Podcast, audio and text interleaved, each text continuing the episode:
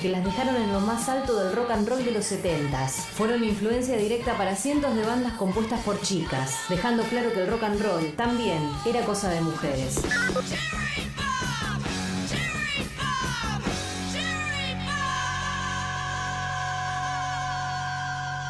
Mujeres del Rock en 937. 937.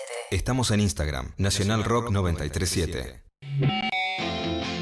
¿Eso en qué crees? Es lo que creas. 93 7. Nacional Rock. Domingos. De 20 a 21. Detectives salvajes. Esto sucedió a fines de los 90. En la villa de San Fernando em, no llegaban las manzaneras y la leche no llegaba. Y un grupo de tres pibes asaltó un camión de la Serenísima y lo distribuyó entre los pibes del barrio, leche, yogures y todos los lácteos que tenían. El que estaba al frente de ese robo se llamaba el Frente Vital, valga la redundancia. El Frente Vital tenía 17 años cuando fue fusilado por la policía.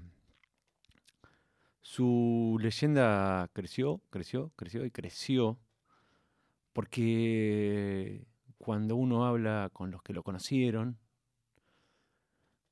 dice que tenía todos los códigos, que mantenía, que mantenía a todos a raya, que, que tenía esas viejas, ¿cómo decirlo? Los viejos códigos del ladrón y de pronto se le empezaron a, atribuir algunos fenómenos paranormales, milagrosos, como quieras, como un pibe, que era otro pibe chorro, que lo había conocido al frente, que quedó entre la, una balacera de ladrones, entre bandas, y se dio cuenta que estaba detrás de la tumba del frente. Y de pronto había una bicicleta. Lugar raro para dejar una bicicleta. Y el pibe se fue escapando con la balacera. Y entonces, una vez por mes, va a la tumba y le deja una tuca y le deja una birra. Y así, miles de pibes que caen en la delincuencia lo apodaron el santo de los chorros. El santo de los pibes chorros. Y esa figura carismática del frente se fue mientras robaba una carpintería y los propios vecinos lo apañaban a manos de un oficial de la bonaerense que le dijo, no tengo armas, igual le bajó cuatro, cinco, seis tiros. Lo interesante es que su madre, Sabina Sotelo, lo recuerda con alegría y cada aniversario de la muerte del Frente Vital, ella hace una, una suerte de de fiesta para los chicos del barrio, porque cuando el frente alguna vez dijo, si me muero, lo único que quiero es que me entierren con la camiseta de boca y además, cuando yo me muera, quiero que me toquen cumbia.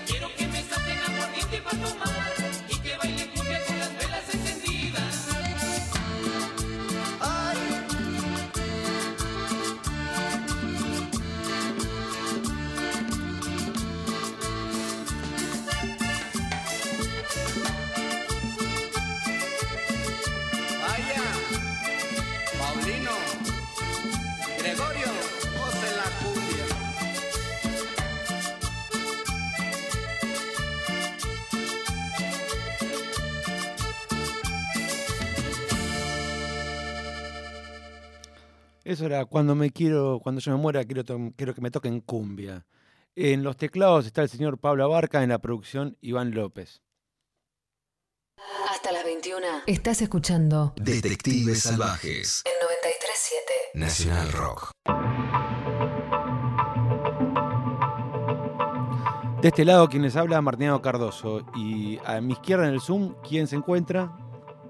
Detective salvaje, pero ya perdí el nombre. Está muy bien igual. Agustina Espasandín, muy bien. Está muy bien. ¿Cómo anda en este domingo? Ah, un poco de pre hoy, pero bueno, remando. Rememos, rememos, rememos, que si no se nos cae Rememos, todo. sí, rememos. sí, sí. ¿Estuviste leyendo algo que te sacó de la melancolía, por lo menos? Eh, un poco, un poco me sacó, otro poco me la devolvió. Bueno, ahí eh, estuvo sonando mucho, ¿cómo es que se llama? Fernanda Ampuero, Con Sacrificios Humanos. Un- es una, una autora ecuatoriana, eh, muy amiga de, de Enríquez, eh, su, su- su literatura, digamos. No sé si ellas te conocen. Cercana. Cuentos de género. Ah, interesante. Sí, cuentos de, de género, de terror, eh, y le está yendo muy bien.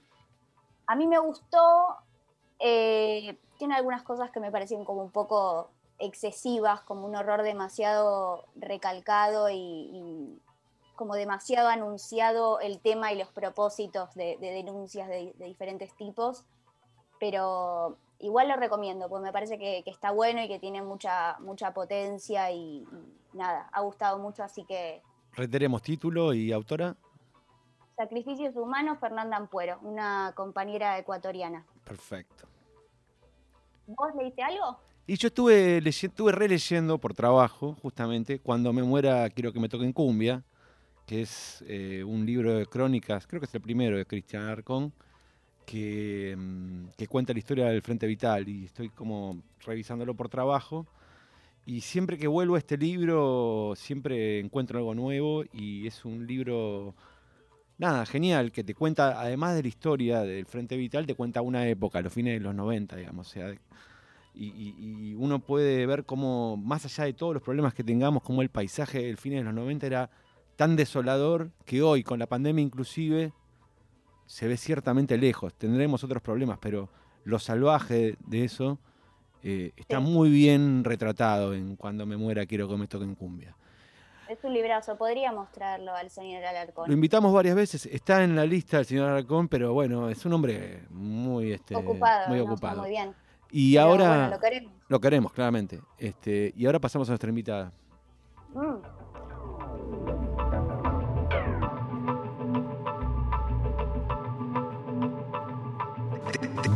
Detectives Salvajes. Hasta las 21 por Nacional Rock.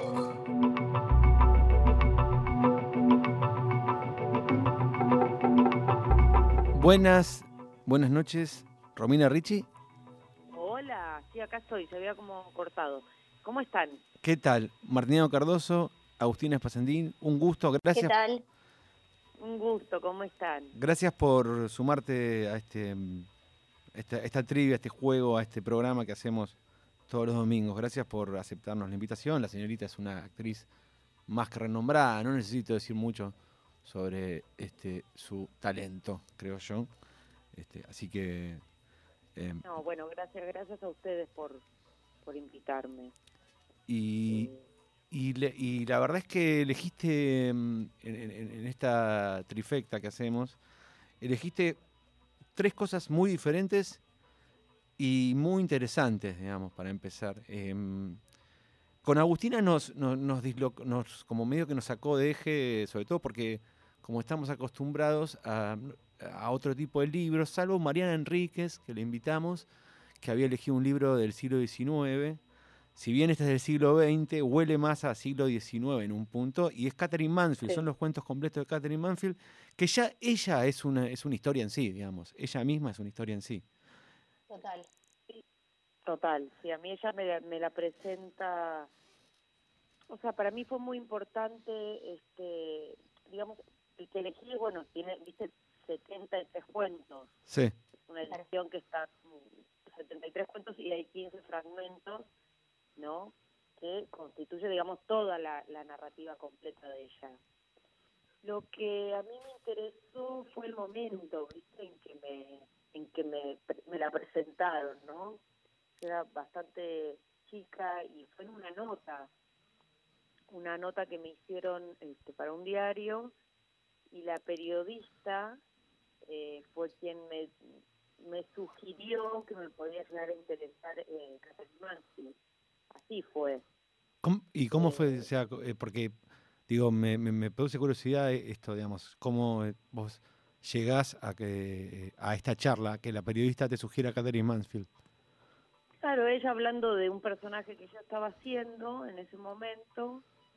Eh, y bueno, viste así en las charlas, en ese momento, bueno, me preguntó por a ver, si había observado algún personaje en especial o empezamos un poco a, a, indagar sobre el rol.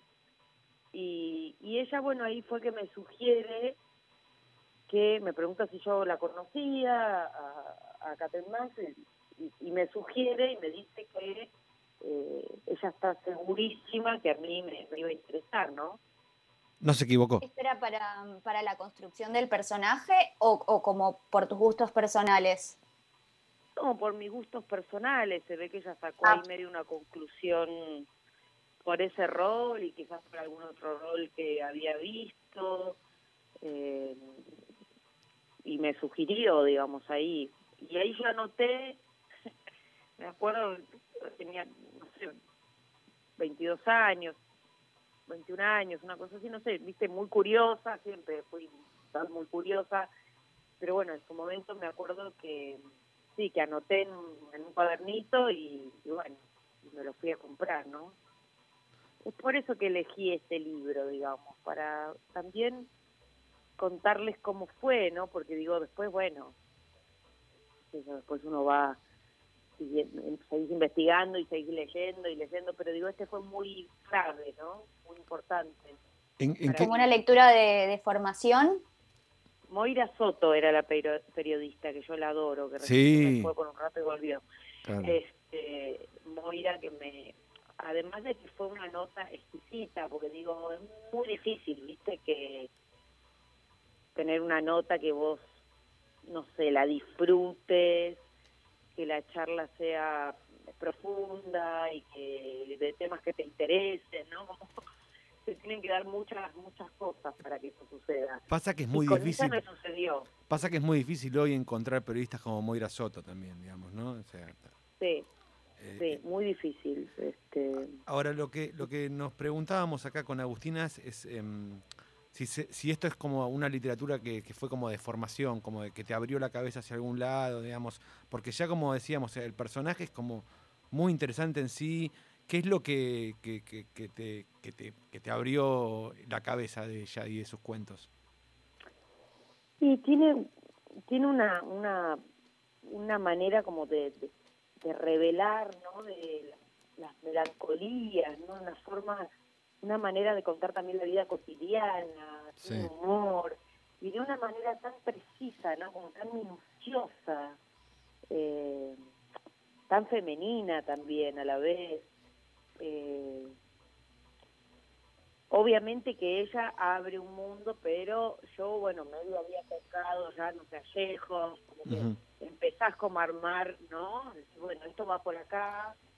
Eh, no es que, digo, a mí me abrió porque, bueno, la conocía Mansfield, ¿no? Pero seguramente lo hubiera conocido después en algún otro momento, pero me pareció clave en ese momento, ¿no? De, descubrimiento y a esa edad, no sé, cómo empezar a, a ya conocerla desde ese momento, ¿no?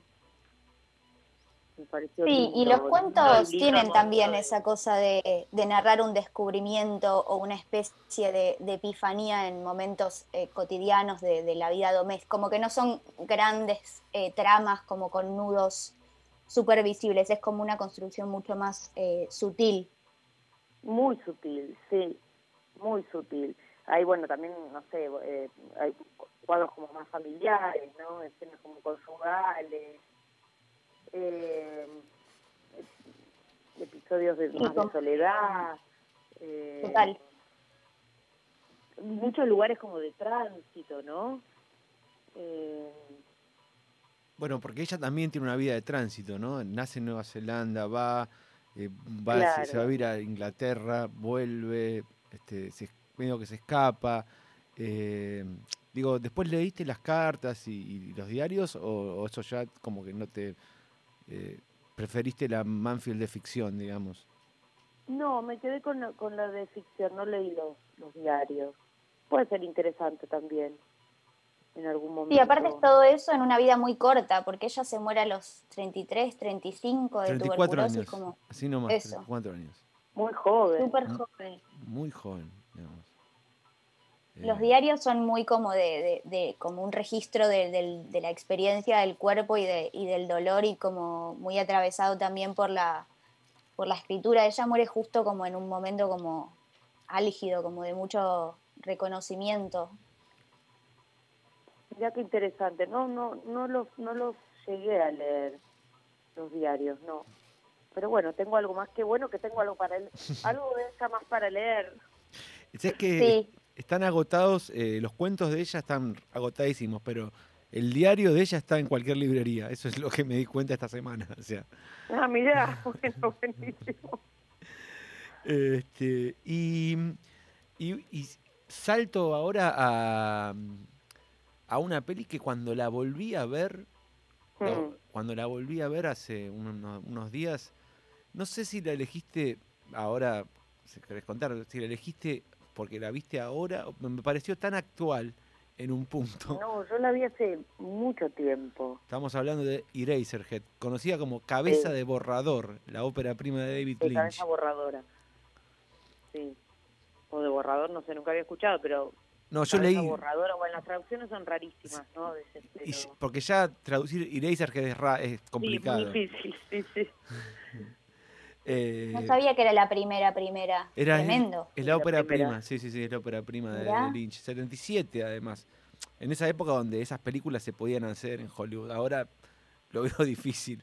Pero pero todo tuyo, porque la elección es tuya. Yo no la había visto.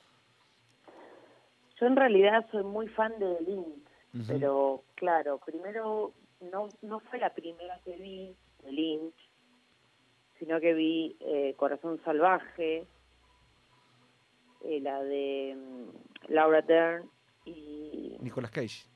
y Nicolas Cage. Y, y de ahí me dije, ¿qué es este, qué es este director? no Como ahí me empecé como a interesar por, por, por David y empecé a ver todo, obviamente empecé al principio. Cuando vi este Cabeza Borradora, no, no, me hice tan fan de él, pero tan fan, que la vi mm, infinidad de veces la película.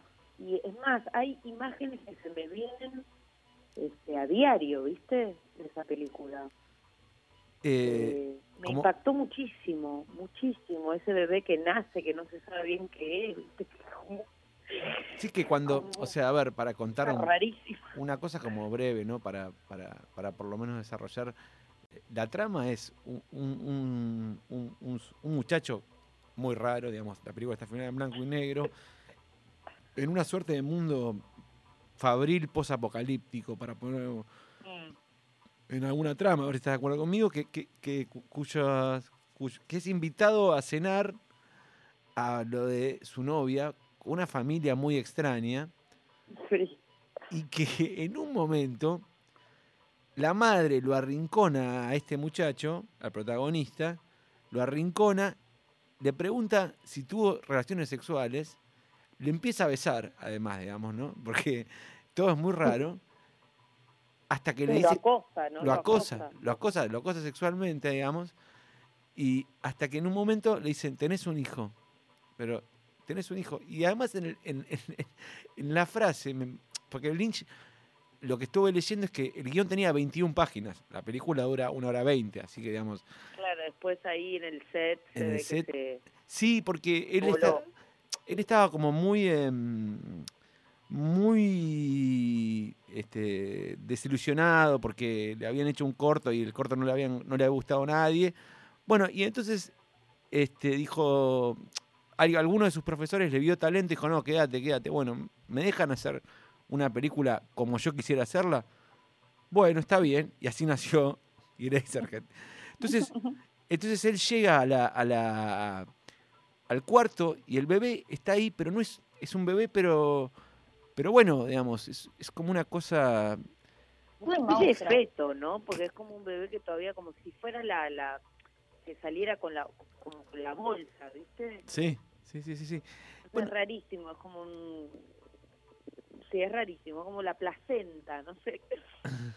¿No? ¿Y recordás eh, cu- eh, cuando la viste así? O sea, después de ver Corazón Salvaje con Laura Dern y con Cage, y cuando llegaste a Eraserhead, porque si vos ves Eraserhead, Eraserhead, para mí están todas las líneas que después va a usar Lynch, digamos. Es como el borrador de David Lynch, es, es como lo interesante. Hay algo como de re- relatos de sueños, ¿no? Hay algo de como elige tu propia aventura, ¿no? Porque digo, ¿qué es lo que ves vos? ¿Qué es lo que veo yo? Y eso sucede bastante en Lynch, en cine en general.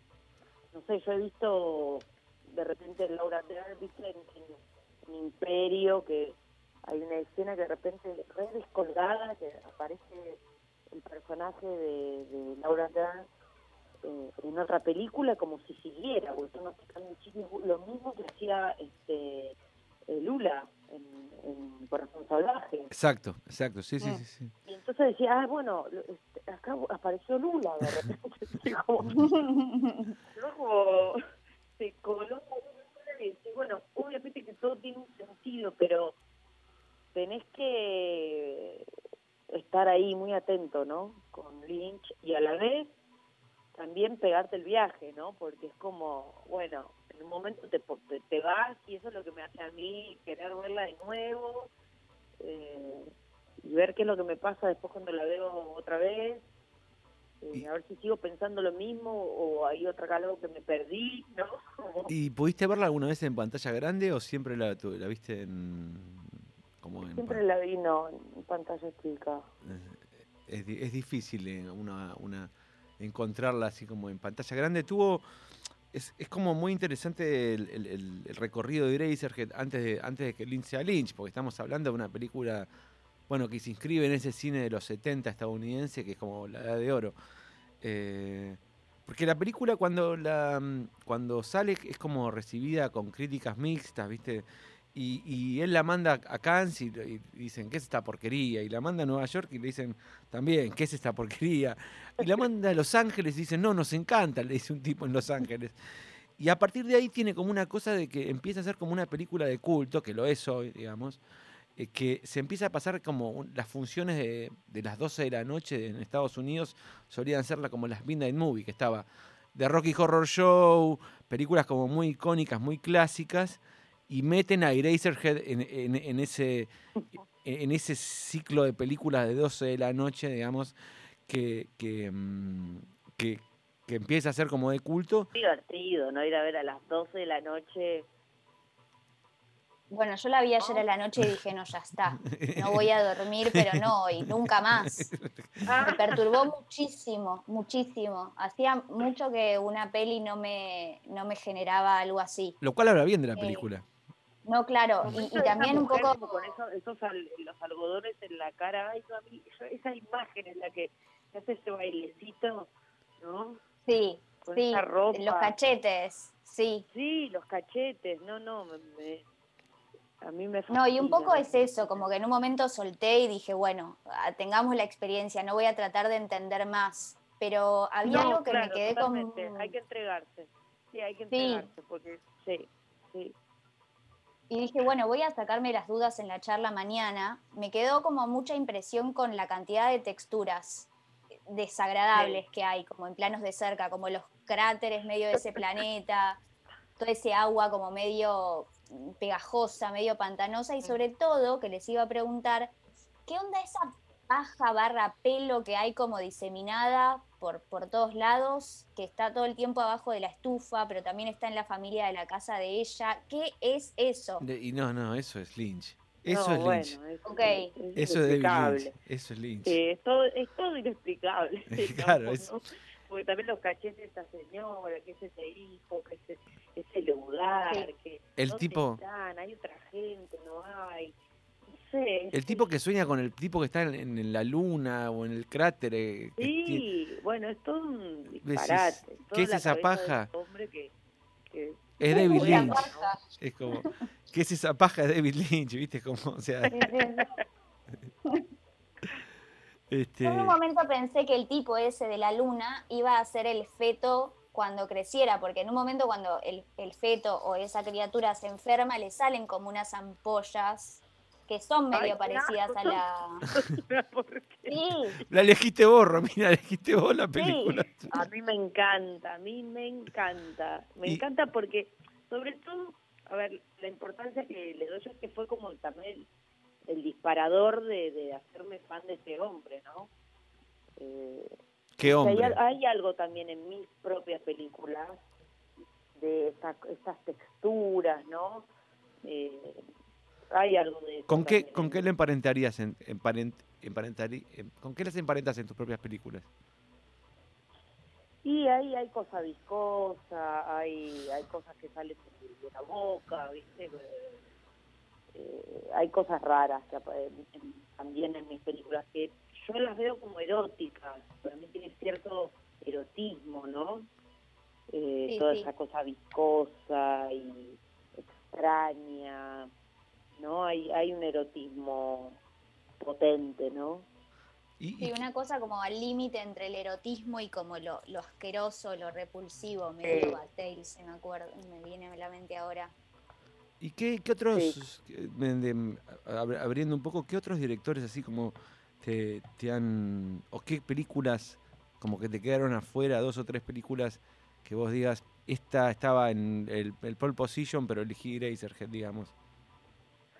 Bueno, mira, las de Lynch todas soy muy fanática, inclusive, bueno, la serie, me parece que él, bueno, lo amo, tengo un- una adoración absoluta.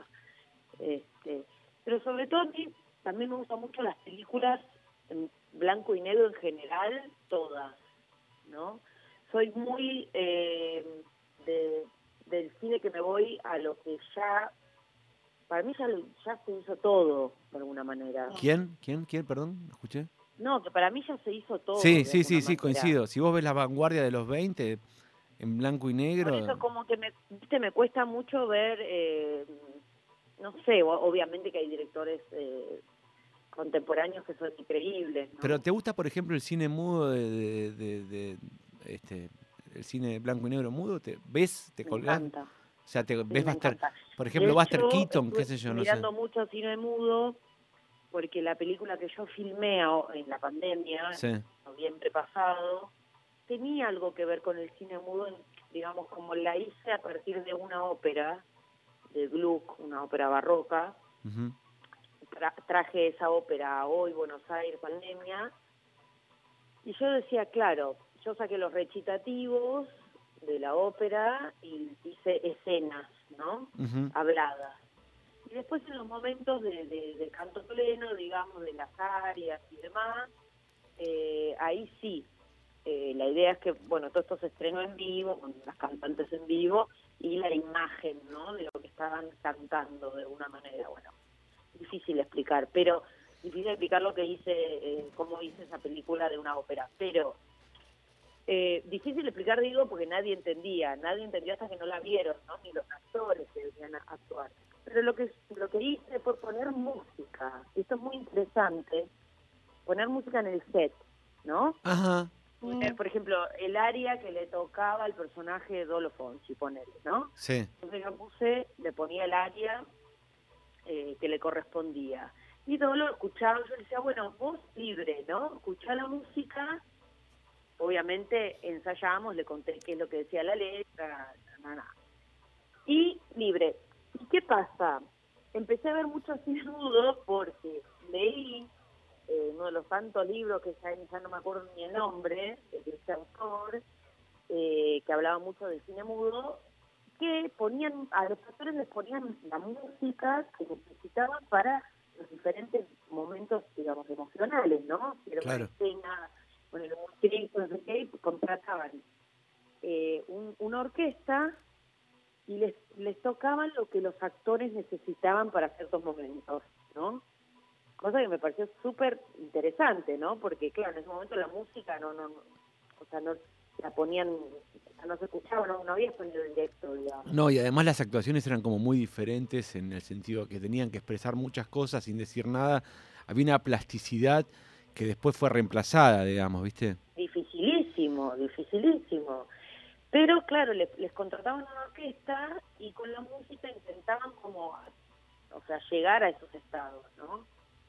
Eh, entonces yo en esta película que hice quise ir un poco a, esa forma, ¿no? Para, bueno, para explorar un poco, a ver cómo, cómo sería, ¿no? ¿Y qué eh, pasó? Porque me, me gusta como a nivel procedimiento, es interesante. Sí, no, a mí me pareció, obviamente que no, no pude contratar una orquesta porque estábamos en plena pandemia, hubiera sido interesantísimo poder poner la orquesta, todo nada, un grautito, un nada, un, equipito Bluetooth y largábamos la música. Eh, mucho más moderno, digamos, no había, pero bueno, también fue porque estábamos en pandemia, pero... Pero la canción es la misma, diría, diría Led Zeppelin, digamos. digamos. el procedimiento es el mismo. Digo, pero la canción es la misma, diría Led Zeppelin. El procedimiento es el mismo, o sea, el efecto a donde vos querés llegar es el mismo, digamos. Totalmente, totalmente. Por eso es que vi mucho, estuve viendo mucho últimamente y, y, viéndolo de esta manera, ¿no? También imaginando que eh, para llegar a esas situaciones y, y, esta forma que utilizaban, que me, me pareció súper interesante y lo, y lo quise como poner un poco a a prueba, no sé. Y, en las actuaciones, ¿buscaste, mientras veías cine mudo, buscaste que algo de, de, esa, como yo llamo, que me parece fantástico, a mí me, gusta mucho el cine mudo, eh, ¿buscaste algo de esa como plasticidad actoral? ¿Buscaste como eh, tratar de, inconsciente o conscientemente, sentís que en la película pasó algo de eso, de lo que estabas viendo, como que te influyó? Creo que la, como que la peli que hice era era bueno era otra historia no como que también uno tiene que ir a lo que querés contar no como que es muy difícil ver otra película y decir eh, yo quiero esto mismo no porque no no pero digo como influencia como algo no que ya sé sí. Lo, lo o sea me sirvió un poco como para me, me acuerdo que me junté con el director de fotografía un día y miramos varias pelis viste claro. Eh, ¿Y qué miraron? Y mirábamos, no, no se puede creer eh, de repente los planos que hacen y que, era todo, bueno, blanco y negro, ¿no? Como que hay unos planos que o sea, lo que nos poníamos a pensar es que, claro, hoy uno con una cámara, vos filmás, bueno, vamos de nuevo, sí. corten, se vio la luz. Y en ese momento no se podía corten, se vio la luz. Eh, eh, de una, o sea, era todo mucho más, este, mucho más tiempo, ¿no? Para llegar a cada plano mucho más tiempo de preparación, ¿no? Eh, no, no podíamos creer, digamos, planos, no, pero no saber cuánto tiempo tuvieron para hacer este plano, el día lo bello que es eh, y, la precisión que tienen, ¿no? De repente unos planos, planos secuencia, largos, o eh, no sé, a mí me, me, me, atormenta mucho eso cuando veo una peli, todo lo que pasa atrás, todo lo que lo que hacen para, para llegar, ¿no? Y cuando vos ves, por ejemplo, es, es, lo que decís vos, pero cuando vos ves como el gabinete de doctor Caligari, por ejemplo, sí. no, no sé si la viste. Sí, la vi hace mil, hace mil. Pero, pero ¿te acordás de eso? O sea, vos decís, se hizo hace más de 100 años, digo, es como, ¿cómo lograban hacer esas cosas en ese momento? O sea, ¿entendés? es, impresionante, ¿no? es impresionante. Eh, es eh, impresionante. Eh, y no había, no tenían los recursos ni cerca de lo que, lo que se puede hacer ahora. Y, para ellos debería ser re normal hacerlo así. Eso es lo, lo loco, ¿no? O sea, porque uno lo ve como un desafío y para ellos era el cotidiano, ¿no? O sea, como ese cine era bueno. se preparaban para hacerlo así, tenían los tiempos que tenían, ¿no? Y era, era así, era la forma de hacerlo. Ahora, qué voluntad, ¿no? Sí, Noferatu, qué sé yo, ¿viste? Como decís, pará, ¿viste? O sea, Sí, sobre todo el alemán o no sé, inclusive Buster Keaton, ¿viste? Buster Keaton. Bueno, las chicas me decían, ¿qué es tipo Buster Keaton? Cuando, cuando me preguntaban, bueno, ¿qué es tipo Buster Keaton? No, porque bueno, Buster Keaton tiene, las actuaciones son como algo, viste, bien, bien exagerado, ¿no? Bien... Eh, bien marcado, ¿no? no sí, pero además hay otra cosa que es que esto que decís vos, lo que sucede en una película Buster Keaton sucede, digamos, es, real. O sea, la casa se cae y se cayó una casa, digamos. O sea, en- en- en- Claro, sí, se cae la escalera, se cae, se está cayendo, es como, sí, sí, sí, sí. él va sucede. en un, él va en un tren a no sé cuánto atado y él va en un tren en un, a no sé, a pero eso es impresionante, eso es impresionante. Yo decís, pero ¿cómo hicieron esto? ¿Cómo hicieron este, esto? No, es tremendo. Ahora, Tremendo. Bueno, sí, Aus, no, perdón. las actuaciones, estas, las que decían como súper exageradas y todo súper pronunciado, la de eh, Eraser tiene esto, ¿no? Como Sí, él tiene un gesto como de lamento toda la película. Tiene una cosa como en el entrecejo de angustia que la sostiene toda la peli. Sí, sí, sí. Y es una expresión muy marcada. Bueno, hay una escena de, también de otra peli de Lynch, no sé si, se acuerdan, en, en, la, en la que también aparece Laura Dern.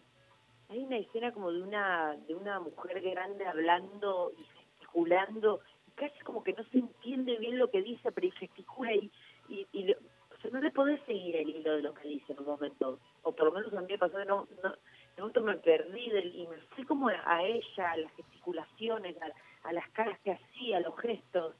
Eh, una pregunta, ¿dónde podemos ver tu peli? eh, yo creo que la van, la van a poder ver pronto porque la va a tener un estreno, un estreno. En sala, Pasa que en salas va a estar difícil. Estuvo, estuvieron las dos pelis en el Bafisi. en el Bafisi, sí, sí, sí. Llegamos, sí. Sí. Eh, Pero vas a Pero- esperar el estreno en sala y no vas a ir por, por el estreno electrónico, digamos, todavía. no, no, Bien, no. bueno, eso pues es, es lindo siempre apostar al cine, eso como hay, una- hay, hay un acto romántico también como de apostar al cine, digamos. Sí, hay que esperar un poquito, que en algún momento ya se, no sé, Ya- supongo que esto pasará. Sí, como, y las La de la de Gloop, la ópera esa es al aire libre, así que ahí estamos esperando que venga un poquito el clima más lindo, Claro. primavera. Ahí, ahí, ahí con, con el productor estamos ahí como craneando varias posibilidades. Pero bueno, esto cuando venga más el calorcito porque es con, con orquesta en vivo, cantantes de ópera en vivo. está, Esa la estrenamos ahí en la terraza del, del Centro Cultural Recoleta y fue precioso, muy emocionante, muy lindo. Eh, esa supongo que en primavera la, la vamos a vamos a tener ahí varios varias proyecciones. Y la otra, bueno, en el cine cuando se Cuando cuando pase se el pueda. temblor, cuando pase el temblor. Cuando pase el temblor, exacto. Eh, y hablando de cuando pase el temblor, vamos a tu tercera elección, que es, bueno, nada, es una obra maestra de la música directamente Mm. para mí. Em, amo este disco, justo. Hay Ay, uno, yo lo amo, lo amo amo, fuerte. am- amo profundamente este disco. Eh, eh, es así, sí, sí, sí. Elis Tom, Elis Regina y el señor este, Tom. eh, ay, se me fue en este momento. Tom Jobim. Tom Sawyer. Tom Jobim, Tom Jobim. Gracias, Pablo.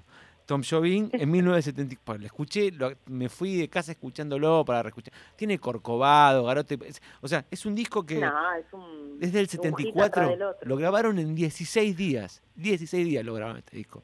Es como decir. O sea, Eli Regina cumplía como, o sea, creo que 20 años en, en- en la discográfica en Philips.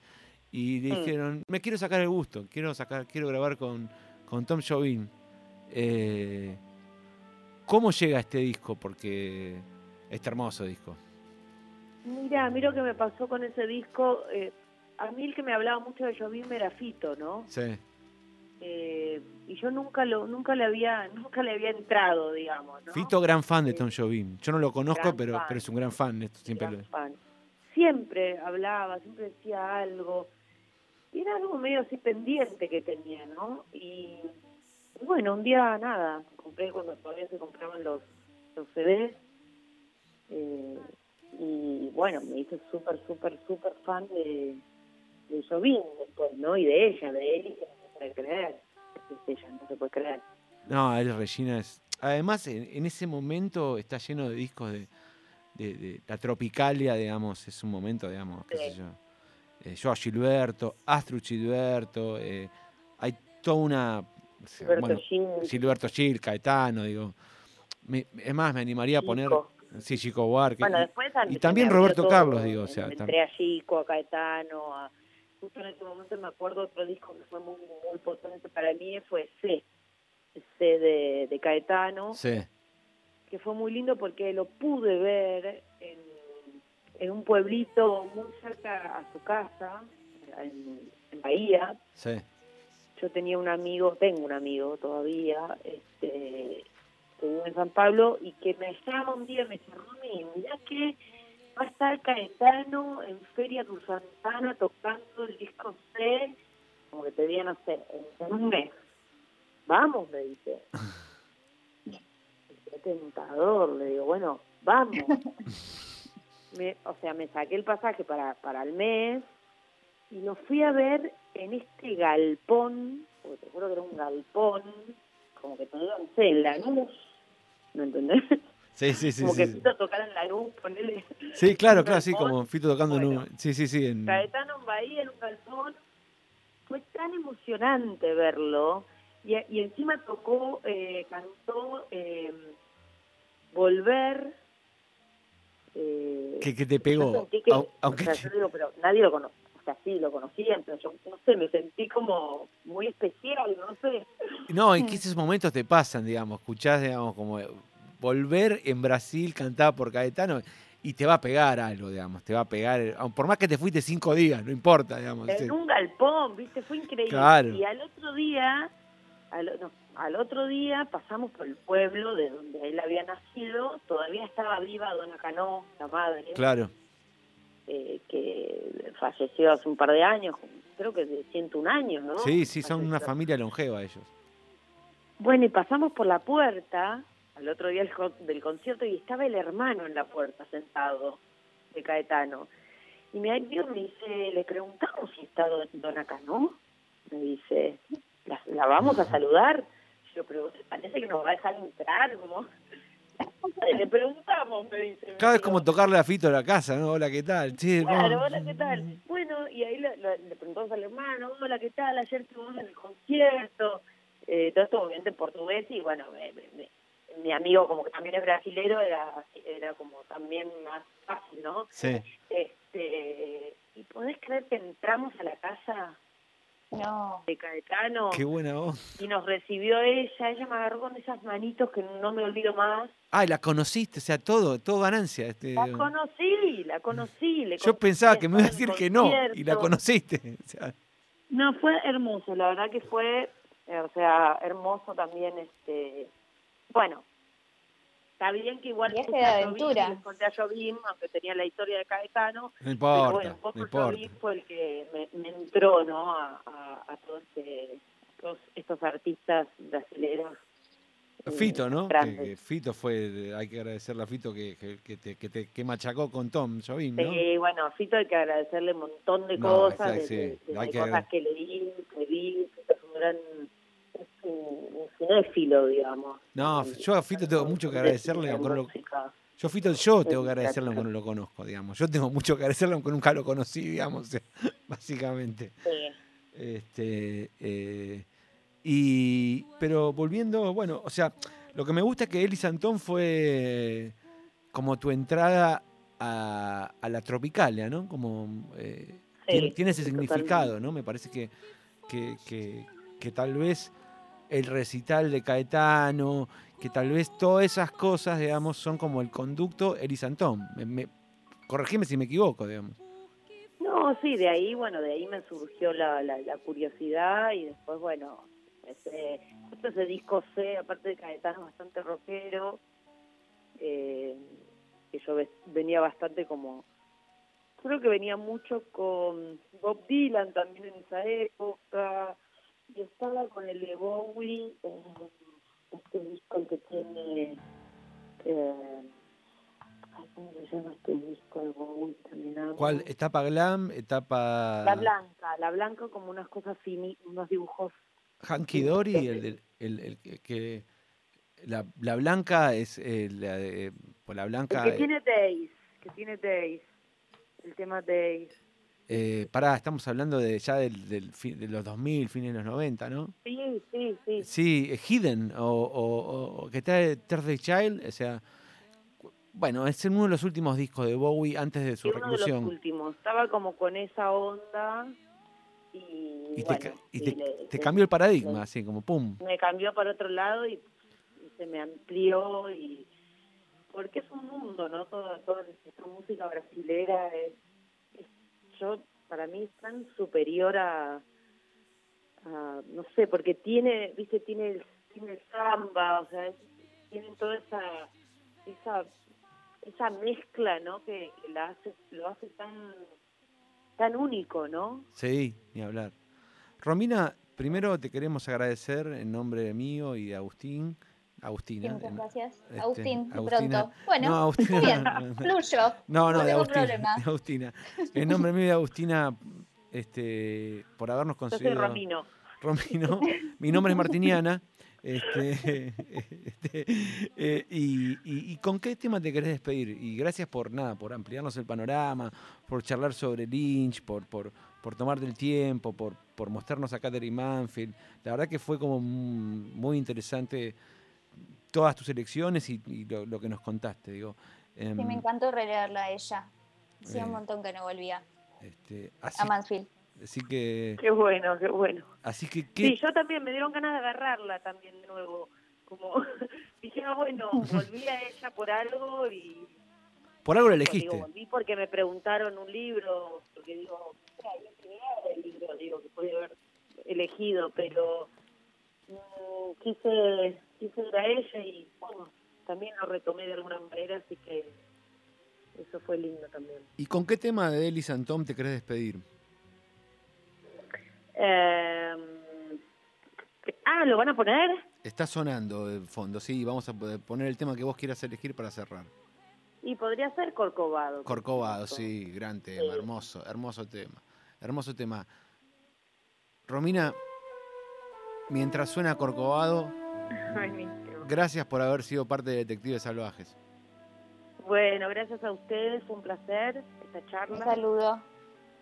Y me dieron ganas de volver a ver la, de Link también, así que buenísimo. Buenísimo. Les mando un beso enorme y, bueno, gracias por esta charla. Gracias a vos. Gracias Agustina, nos vemos el domingo que viene vía Zoom como siempre por supuesto. Chau, Martí. Chau, chau. Iván López en la producción, Pablo Barca en los teclados. Quédense con el Corcovado. Para fazer feliz a quem se ama. Muita calma para pensar e ter tempo para sonhar da janela vê-se o corcovado redentor. Que lindo! Quero a vida sempre assim, com você perto de mim, até o apagar da velha chama. que descrente desse mundo. Ao encontrar você, eu conheci.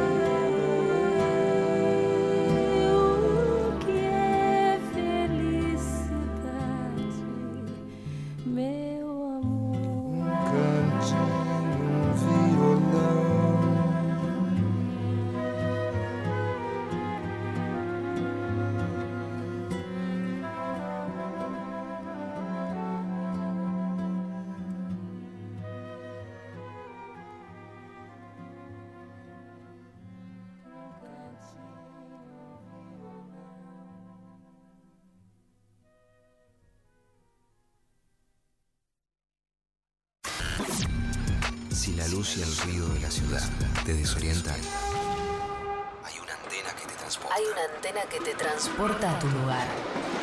a tu lugar. Sin tu amor ya no tengo manera de expresarme como Con, con tu música.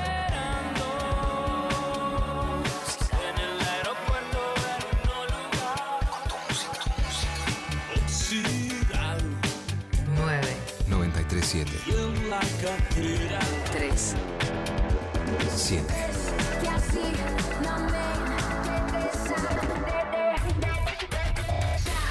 Nacional Rock. El nombre de Eduardo Berti está en la cima a partir del libro Rocología, que acaba de ser reeditado. De lunes a viernes, de 9 a 11, Eddie Babenco, Floral Corta y Juan Manuel Carg te hacen la mañana. Pasaron varias décadas de que lo escribiste. Yo te quiero preguntar, ¿qué entrevistas o qué perfiles pensás que a la distancia te quedaron mejor? Es decir, que envejecieron bien. Mucha data. Yo rescato mucho la entrevista con Melero, era increíble lo que estaba diciendo y reflexionando sobre los problemas que el sampleo plantea para lo que es el copyright. Y eso todo lo estaba reflexionando en los años 80. Mucha data. Por 937 Nacional Rock. Hace la tuya. Hace la tuya.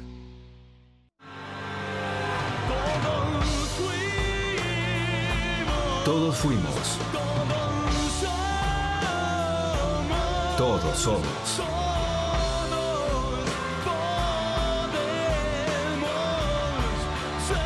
Todos podemos ser. Los auriculares disminuyen tu atención de todo lo que sucede en el entorno de la calle. Evita usarlos o usa uno solo en el momento de cruzar como peatón, siendo ciclista o motociclista. Soy Diego Molina de Conduciendo a Conciencia para Nacional Rock. dos vidas salvaré, menos que lamentar. Yo me comprometo con la vida. La mesa está servida. Hola, ¿qué tal? Divertirse a la tarde está asegurado. Hola, ¿qué tal? Lunes a viernes, de 13 a 16. Calu Bonfante, Diego Ripoll, Nati Carulias. ¿Qué tal? Hola, ¿qué tal? Hola. ¿Qué tal? Hola. ¿Qué tal? Por 937. Nacional Rock. Hace la tuya. 937. Mandanos tu WhatsApp 11 39 39 88 88. Radio Caníbal. La mesa está servida. Domingos, de 21 a 0. Con Eduardo Fabregat.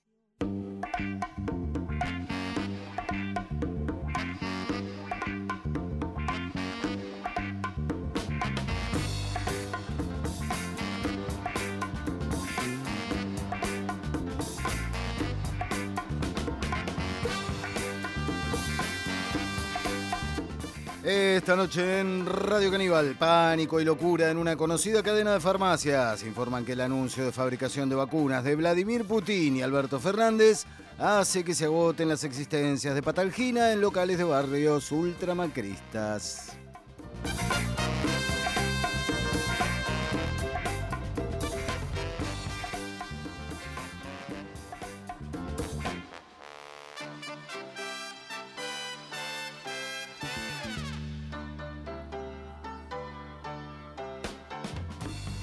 Esta noche en Radio Caníbal afirman que el retiro de Carlos Tevez es una nueva triquiñuela, ya que figurar como desempleado le permitirá seguir luchando contra la obligación del impuesto a las grandes fortunas.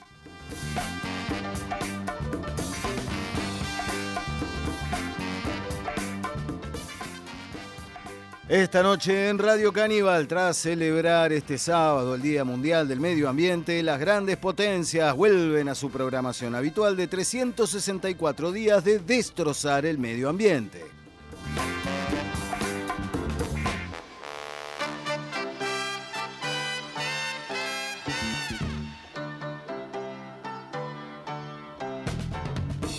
Esta noche en Radio Caníbal encuentran un nuevo ejemplar del hombre de Neandertal con un control remoto en la mano y arriesgan que podría haber muerto de aburrimiento mientras elegía qué ver en el streaming cavernario.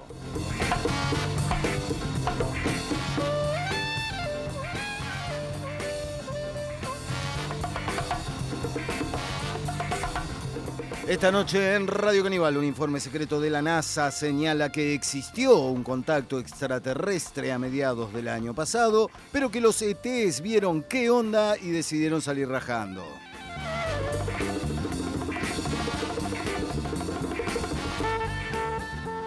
Esta noche en Radio Caníbal arranca un nuevo mes y lo celebramos con un alto guiso integrado por canciones con J de junio.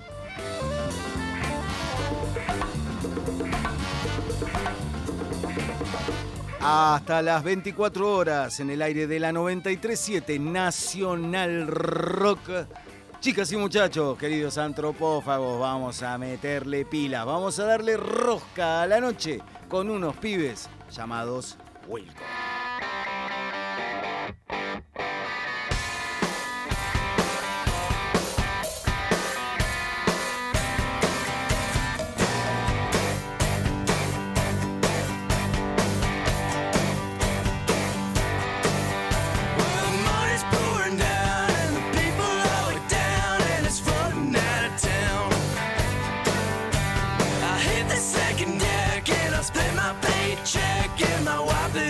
man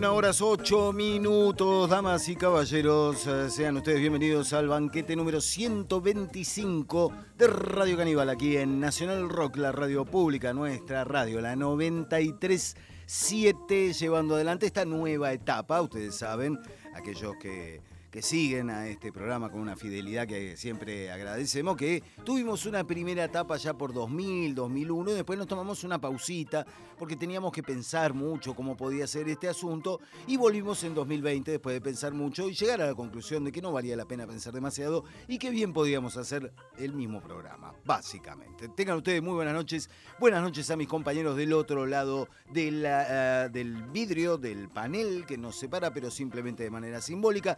Señor Ezequiel Huesi Albornoz en la producción, buenas noches compañero, compañero. Pablo Abarca en la operación técnica y al aire, muchas gracias por estar allí. El domingo por la noche es un horario complejo, es un horario que tiene sus cosas, pero amamos lo que hacemos, con lo cual no, no, no, no significa que estemos, oh, qué mole, tengo que laburar, domingo por la noche, laburar.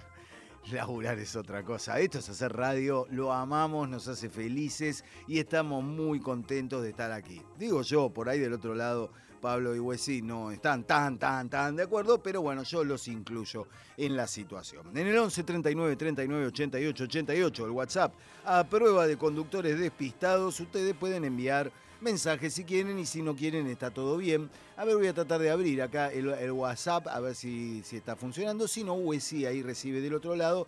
No, hay que leerle el QR, pero tranquilo, Wesi, tranquilo. No, no, no, no. No, no, noten lo que es Lalita, como decía aquel célebre cuento del señor Roberto Fontana Rosa. Buenas noches también. Permiso, me voy a el garguero. El garguero. Ahí va.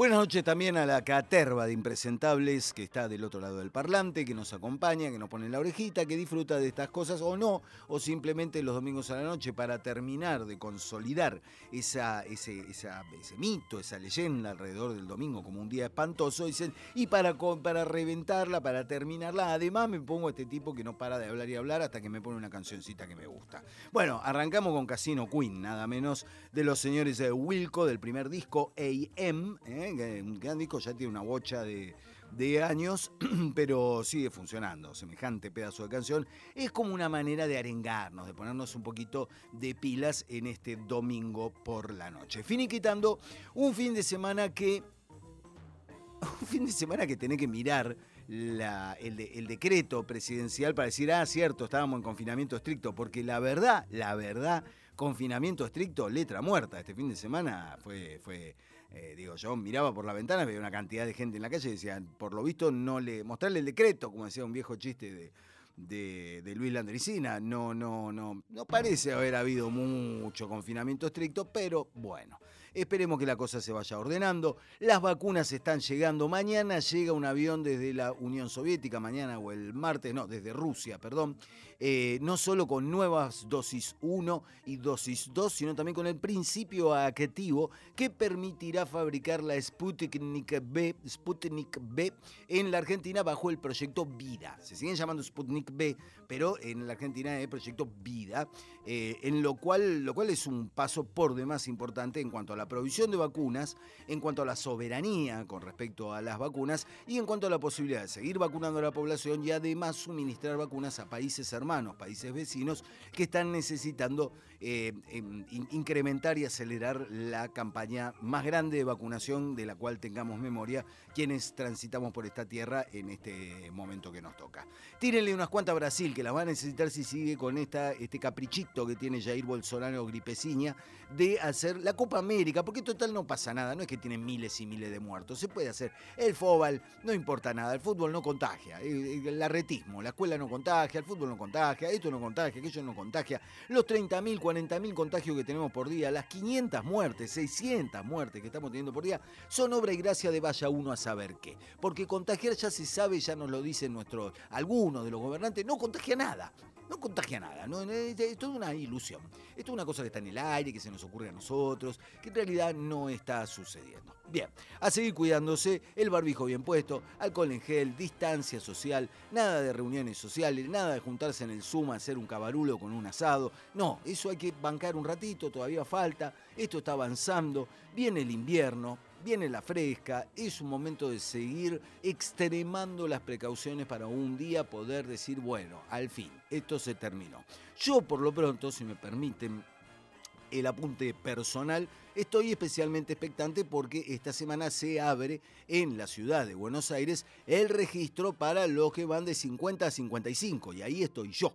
¿Eh? Y como al parecer, según me han dicho quienes conocen el paño, una vez que te registras es que la vacuna está y al toque te llaman y te vacunan, bien puede ser que esta semana me toque la fotito con eh, la, la- la- ¿El señor Navarca también se va a vacunar esta semana? Vamos, vamos.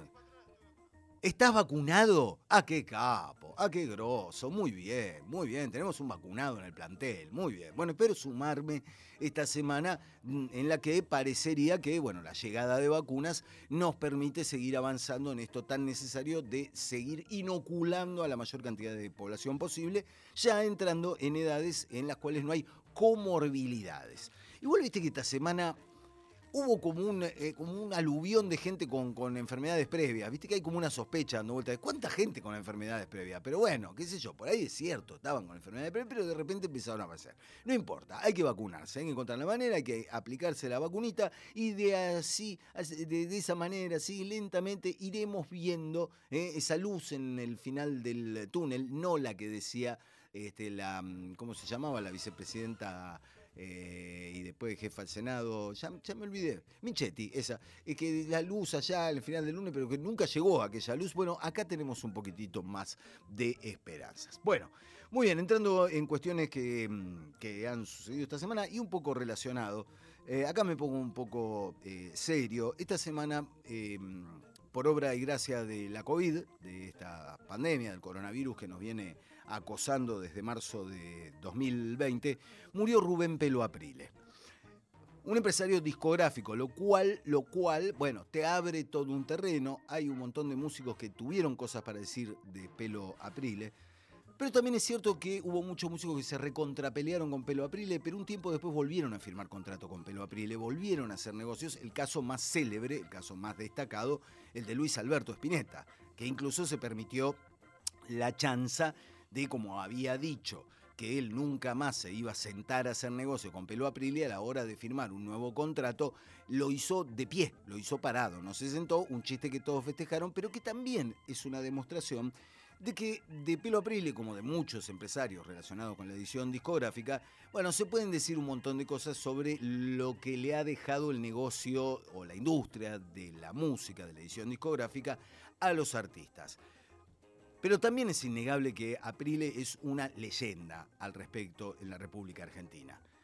Eh, yo que he comparado infinidad de discos con la etiqueta Interdisc y sé qué clase de material editaba Interdisc, no puedo dejar de reconocerle eso. Sería demasiado necio, sería entrar en un plan de, no, hay que decir siempre que la industria es una mierda y todos son unos piratas y todo. Bueno, no, no todos o quizás no tanto. Eh, Pelo Aprile hizo mucho en Interdisc, un catálogo que después él se llevó una parte de los artistas a Polygram, al siguiente eh, trabajo fuerte que tuvo, después de un breve paso por EMI, donde firmó a Spinetta. Y les quiero recordar que Spinetta, Peluzón of Milk, 1991, fue el primer contrato en el cual Spinetta logró cobrar regalías que nunca antes le habían pagado. Y eso también fue Pelo Aprile. Porque es fácil caer en la demonización extrema y decir, no, son todos una mierda. Bueno, no sé. Spinetta hasta 1991 no cobraba toda una serie de regalías que empezó a cobrar con Peluzón of Milk. Y ese contrato lo gestionó Pelo Aprile en EMI. Entonces, nada, respect, hay ciertas cosas que hay que decirlas, no hay que entrar en el tono